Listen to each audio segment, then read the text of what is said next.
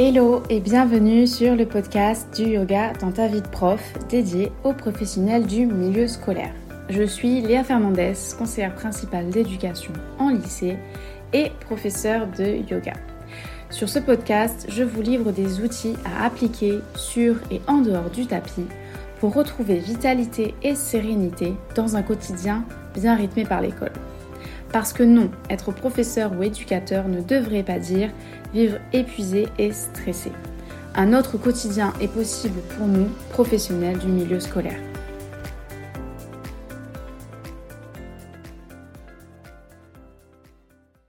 Je suis épuisée, je n'ai plus de jus. Aujourd'hui, les élèves m'ont demandé tellement d'énergie. Je suis rentrée chez moi HS et à 21h, j'étais au lit. Combien d'entre vous ont déjà dit une de ces phrases Moi, je plaide coupable. Je pense que je les ai déjà toutes dites. Et c'est pour ça qu'aujourd'hui, je veux vous parler d'un sujet qui nous touche tous, la fatigue physique. Dans cet épisode, je vais donc répondre à ces questions. Pourquoi nous ne sommes pas des êtres à énergie illimitée? Ça serait franchement cool. Pourquoi et comment on perd cette fameuse énergie? Comment la regagner? Peut-on finalement vraiment en fait se recharger comme on rechargerait euh, son téléphone?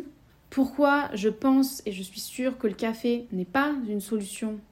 Existe-t-il de réels tips pour améliorer sa forme physique? Avant de continuer, je t'invite à t'abonner au podcast et à me laisser 5 étoiles, ce qui permettra en fait de donner de la visibilité à mon message et je pense que tous nos collègues du milieu scolaire mériteraient d'entendre cet épisode. Donc je te remercie pour ton soutien.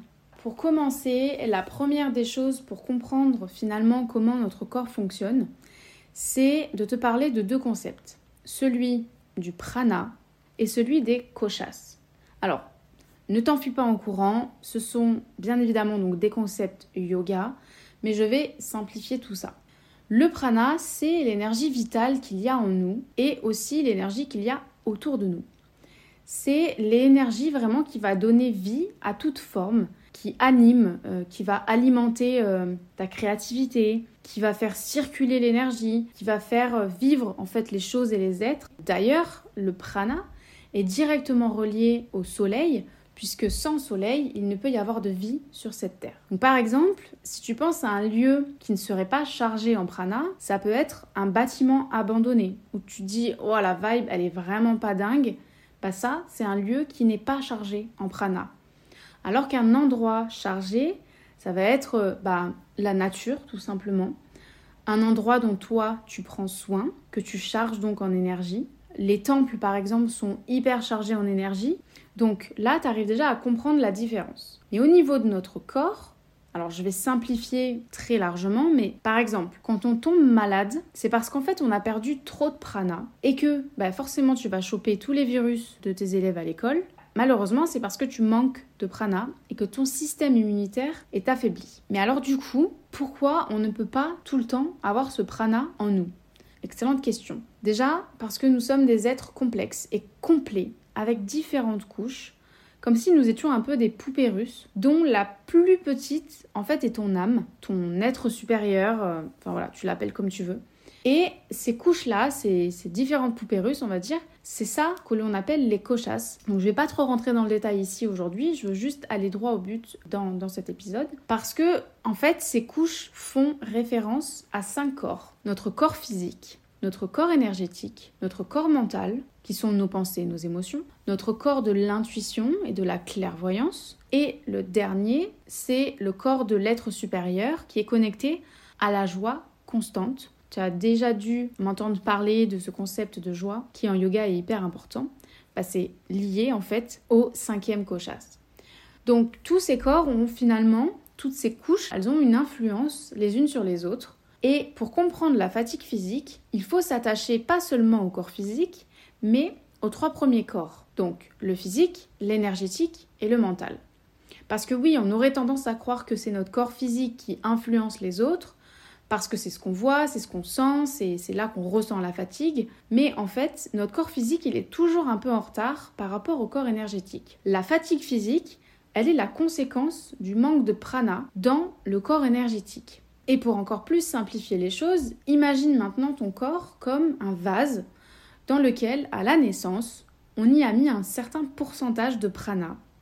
Pour un, bah, que tu puisses vivre, et deux, que tu puisses te créer des choses dans, cette vie-là, euh, que tu puisses t'épanouir et, et finalement remplir ta mission de vie. Mais malheureusement, ce vase, il a des micro-fissures, des petits trous, qui vont créer soit des blocages, soit des fuites de prana. Parce que notre corps n'est finalement pas parfait, et aussi notre style de vie va agrandir ces fissures ou ces mini-trous.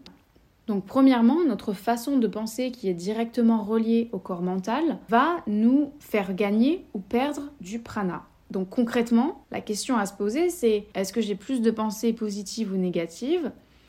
Est-ce que j'ai confiance en la vie ou est-ce que je m'inquiète trop? Est-ce que je suis bienveillante envers moi-même? Quel est mon discours interne? Comment je me parle à moi-même? Mais aussi aux autres, bien évidemment. Est-ce que malgré toutes les difficultés que je peux rencontrer dans ma vie, bah, est-ce que j'arrive à cultiver de la gratitude dans ma vie et à garder un esprit positif? Ça, ça va forcément influer sur bah, ton énergie vitale, donc ton prana. Il y a aussi forcément nos distractions. Par exemple, si tu compares la lecture d'un livre, la marche en nature, de prendre du soleil ou regarder la télé, Netflix, les réseaux en scrollant des heures et des heures, bah finalement l'impact sera complètement différent sur ton énergie parce que les activités comme la télé, euh, les réseaux sociaux viennent surstimuler nos sens et c'est notamment euh, par les yeux que le prana s'écoule. Et également le fait de garder en fait notre système nerveux actif, donc le système nerveux de l'action surstimulé par la télé, Netflix, les réseaux, etc. Ça va avoir une influence sur ta vitalité et ton prana. Donc le rôle du repos des sens est hyper important, mais aussi la régulation du système nerveux qui sont méga importantes dans la gestion de la fatigue. Ce qui va aussi influencer sur ton niveau de prana à l'intérieur du corps, bah, c'est tout ce que tu consommes. Euh, quelles sont les émotions que tu ressens quand tu regardes par exemple euh, un film d'horreur ou un film, une comédie, un film d'amour. Ça, ça vient directement toucher, encore une fois, le corps mental par sa liaison aux émotions. Je veux ajouter aussi qu'en tant que prof ou éducateur, le fait d'utiliser sa voix toute la journée et la stimulation de l'ouïe, parce qu'on est tout le temps dans le bruit, bah c'est ça aussi qui va nous faire perdre de l'énergie beaucoup plus rapidement que si on était dans un autre job.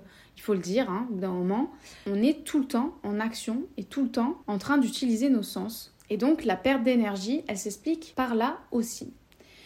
Il y a également le fait de penser que tu dois faire du sport à gogo pour retrouver de l'énergie. Bah moi je suis pas hyper d'accord parce que il va s'écouler par la transpiration, par les pores de la peau. Et quand tu y penses, justement, quand tu fournis un effort physique, que tu pousses ton corps, bah, tu viens brûler de l'énergie. Enfin, c'est le concept de la perte calorique, c'est parce qu'on vient brûler de l'énergie. Le sport, faut en faire. Je dis pas qu'il faut pas en faire, mais je dis que si tu en fais et que c'est vraiment une pratique qui est intense, cardio, etc., où euh, le focus c'est vraiment de brûler de l'énergie et des calories, bah, il va falloir après ta pratique que tu viennes recharger derrière et je t'expliquerai comment à la fin de cet épisode. Ou alors tu viens privilégier une pratique douce, une pratique de yoga qui vient bah, justement à la fois bouger le métabolisme et le corps et à la fois te recharger. Je peux ajouter aussi que ce qu'on mange aura une influence sur la perte de prana. Par exemple, la nourriture industrielle, elle est clairement pauvre en prana. Ça, je pense que c'est une évidence pour tout le monde. Elle est pauvre en apport au niveau nutritionnel et donc ton corps ne va pas pouvoir garder quoi que ce soit de ce que tu manges quand par exemple tu manges un plat euh, industriel. C'est à ce moment-là que je viens de te parler un peu du café parce que le café finalement c'est pas un remède, c'est comme une béquille. Le café ça va venir te booster mais ça vient pas te nourrir en prana. Ce n'est donc pas un remède et qu'il y a des actions à mettre en place en plus de ta consommation de café que tu peux tout à fait garder, mais je te recommande quand même que si tu tournes à 3 cafés avant 10h du matin, c'est qu'il y a quand même un problème de fond et que euh, la caféine, c'est pas ça qui va t'aider à régler ce problème, bien au contraire. Étant donné que le café amène des fluctuations dans le taux de cortisol, donc le taux de stress dans le corps, à long terme, ça dérègle complètement ton système nerveux. Enfin, la dernière explication à la perte de prana ou non, bah, c'est forcément la qualité et la quantité de sommeil. Bien évidemment, le sommeil c'est hyper important. Et euh, j'en parle à la fin parce que si finalement tu as un bon sommeil mais qu'autour tu n'as pas toutes les actions que je viens énoncer euh, juste avant, tu ne vas pas permettre finalement à ce que ton sommeil soit aussi réparateur que euh, ce qu'il pourrait l'être. Parce que le sommeil n'est pas le seul responsable de ta fatigue et que c'est bien l'ensemble de ton style de vie qui va influencer ton taux, ton pourcentage de prana dans le corps. Et aussi, donc retiens bien que le fait que l'on soit professeur, éducateur, nos sens et notre système nerveux sont sursollicités.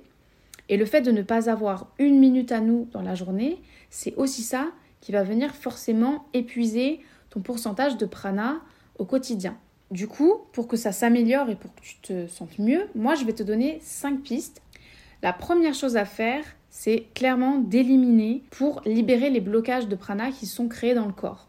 Donc pour ça, il faut utiliser certains types de postures et également de respiration et de méditation. Pour les catégories de posture, ça peut être les flexions avant et les torsions qui vont venir stimuler vraiment l'énergie de digestion de ce que tu vis dans la journée, donc des émotions, et permettre ensuite de les éliminer par ce qu'on appelle apana vayu, le vent de l'élimination. Mais ce que tu peux faire aussi au niveau plus euh, quotidien, c'est par exemple entamer une détox alimentaire, notamment dans les changements de saison c'est hyper intéressant parce que pendant la saison de l'été, on a accumulé beaucoup, beaucoup de feu et pendant la saison d'hiver, on va accumuler beaucoup de kapha, donc ce qu'on appelle un peu l'élément euh, de terre un peu boueux. Et donc, je te conseille aussi une détox alimentaire pour éliminer en fait les toxines, les résidus qu'il y a par les changements de saison mais aussi les résidus parce que euh, notre alimentation elle n'est pas hyper équilibrée et qu'on peut garder des toxines à l'intérieur. La deuxième chose à faire, ça va être de stopper l'agitation du corps et du mental en apprenant à ralentir. Alors j'imagine que tu l'as entendu peut-être euh, déjà euh, une centaine de fois, mais s'entraîner à l'art de la lenteur ou devenir un escargot, que ce soit sur ton tapis de yoga ou dans ta vie de tous les jours, c'est primordial. Sur le tapis, c'est privilégier des pratiques douces, des pratiques de hatha, de yin, de restaurative, pour vraiment t'apprendre à ralentir. Et aussi, retiens bien qu'il est super important que tu ne transpires pas dans ta pratique de yoga parce que le fait que tu transpires bah, veut dire que tu perds du prana alors que le yoga est censé t'en faire regagner. Dans ta vie de tous les jours, ça peut être de te demander où est-ce que je suis trop intense? Où est-ce que je suis trop rapide? Est-ce que c'est dans ma façon de parler? Est-ce que c'est dans ma façon de conduire? Est-ce que c'est dans mon rapport au temps? Est-ce que je suis tout le temps pressée? Est-ce que j'ai l'impression d'être tout le temps en retard? Alors qu'en fait, pas du tout. Voilà, donc ça, c'est des pistes que tu peux euh, observer pour commencer à te rendre compte de ce que tu peux ralentir. La troisième chose dont je veux te parler, c'est la régulation du système nerveux. Donc j'en ai un petit peu parlé euh, plus haut. Et réguler son système nerveux, en fait, ça ne veut pas dire au début venir l'équilibrer. Dans un premier temps, ça veut dire venir stimuler le parasympathique, donc le repos et la relaxation du corps, pour que ton corps s'habitue à ces sensations de relaxation, de relâchement, et que ça devienne en fait un moment naturel pour ton corps. Parce qu'au début, comme on est tellement dans l'action, dans l'agitation, dans la stimulation du, système nerveux sympathique, eh bien en fait au début, tu vas avoir des résistances à relâcher. Donc il y a des résistances que l'on s'impose nous-mêmes inconsciemment, ou que l'on nous impose. Par exemple, bah, le fait d'être tout le temps productif, le fait que tout soit prêt, mais surtout le fait que tout soit parfait avant d'être arrivé en classe. Ça, c'est une résistance parce que finalement, ça veut dire que tu n'arrives pas à lâcher prise sur un truc qui te fait perdre de l'énergie parce que tu pousses trop loin le perfectionnisme, par exemple. Ou le fait de te dire que bah, si je me repose, en fait, je sers plus à rien. Enfin, il y a des petites choses comme ça de mindset qui peuvent venir jouer et qui peuvent venir surtout bah, te, faire coucou quand tu es en train, par exemple, de faire du yoga et que tu es en train justement bah, d'entraîner ton corps à se relaxer, à se calmer. Et il y a aussi un truc que j'ai remarqué, c'est qu'on pense qu'on ne mérite pas en fait de prendre soin de nous. Dans nos sociétés, on ne nous a pas appris à dire ok là, je suis fatiguée, je vais m'arrêter et puis je reprendrai demain. Et concrètement, comment venir réguler euh, son système nerveux au départ passer encore une fois en utilisant les postures de torsion et euh, de flexion avant qui viennent encore une fois faire redescendre les énergies du corps, vraiment ralentir le métabolisme, mais aussi d'utiliser des exercices de respiration, premièrement abdominale, et euh, deuxièmement avec une expiration prolongée. C'est exactement ce que je t'ai partagé dans l'épisode numéro 3, si tu veux retourner à cette pratique. La quatrième chose que je pourrais te conseiller, c'est clairement de t'occuper de ton sommeil pour permettre au cerveau d'intégrer les expériences et les émotions de la journée, au corps de régénérer ses cellules et en clair de nous recharger tout simplement. Parce qu'au début de, l'épisode, je me demandais si on était vraiment capable de se recharger comme on recharge un téléphone. Et clairement, ça c'est le rôle du sommeil. Donc si ton sommeil il n'est pas en quantité ou en qualité suffisant, bah, la recharge ne va pas se faire complètement. Et pour t'aider en fait à améliorer ce, sommeil-là, on va s'inspirer de l'horloge ayurvédique. L'ayurveda, c'est la science traditionnelle indienne qui nous conseille surtout sur le style de vie. Donc l'ayurveda nous dit, dans un monde parfait, hein, bien évidemment, dans un monde où euh, on pourrait mettre tout ça en place, mais je pense qu'il y a des conseils que tu peux quand même garder.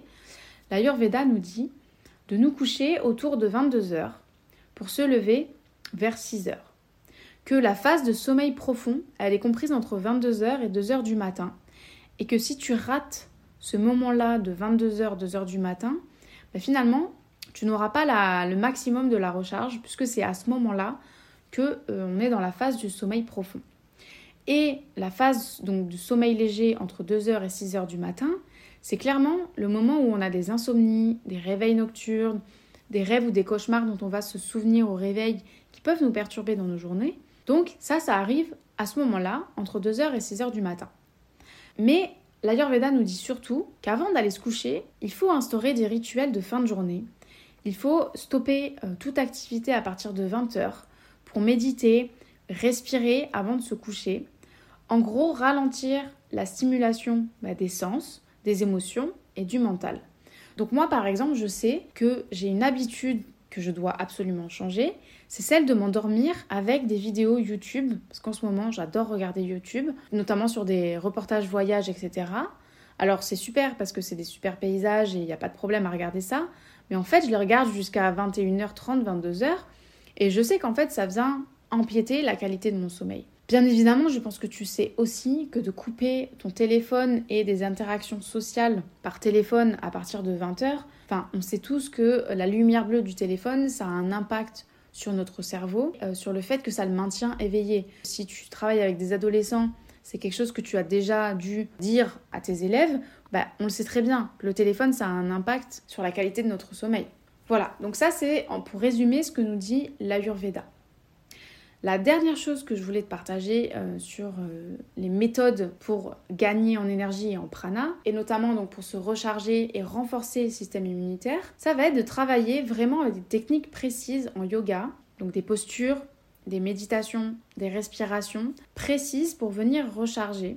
Et ça, spoiler alerte, c'est tout ce que j'ai envie de te partager pendant le challenge offert 10 x 5, donc 10 minutes de yoga x 5 jours auquel tu auras accès au mois de novembre.